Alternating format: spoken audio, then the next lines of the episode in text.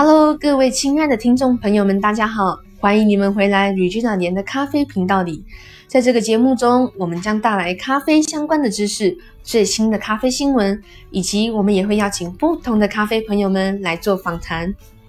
今天呢，我们要来介绍知名古典乐作家，同时也被尊称为古典乐的乐圣贝多芬的故事。他作息的时间呢，十分的有规律，每天晚上十点休息，早上六点起床，在简单的早餐过后呢，他就开始进入工作的状态。贝多芬在动手作曲之前，总是会亲自算六十克咖啡豆，为自己煮一杯咖啡。在为贝多芬记载的记传中写着，贝多芬早在他去世的那一年，也就是一八二七年，在那之前呢，贝多芬已经经常使用一只上下玻璃壶来煮咖啡。可见贝多芬当时使用的是直立型虹吸壶呢。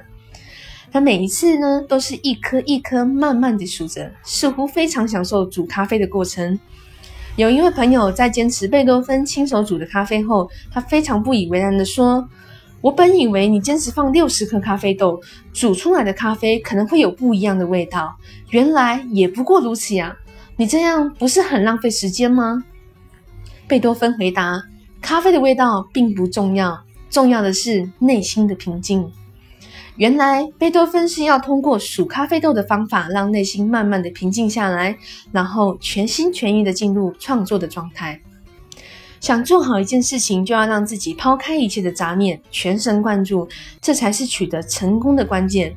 我们要向贝多芬学习，发掘并体验生活中的快乐，最简单的幸福。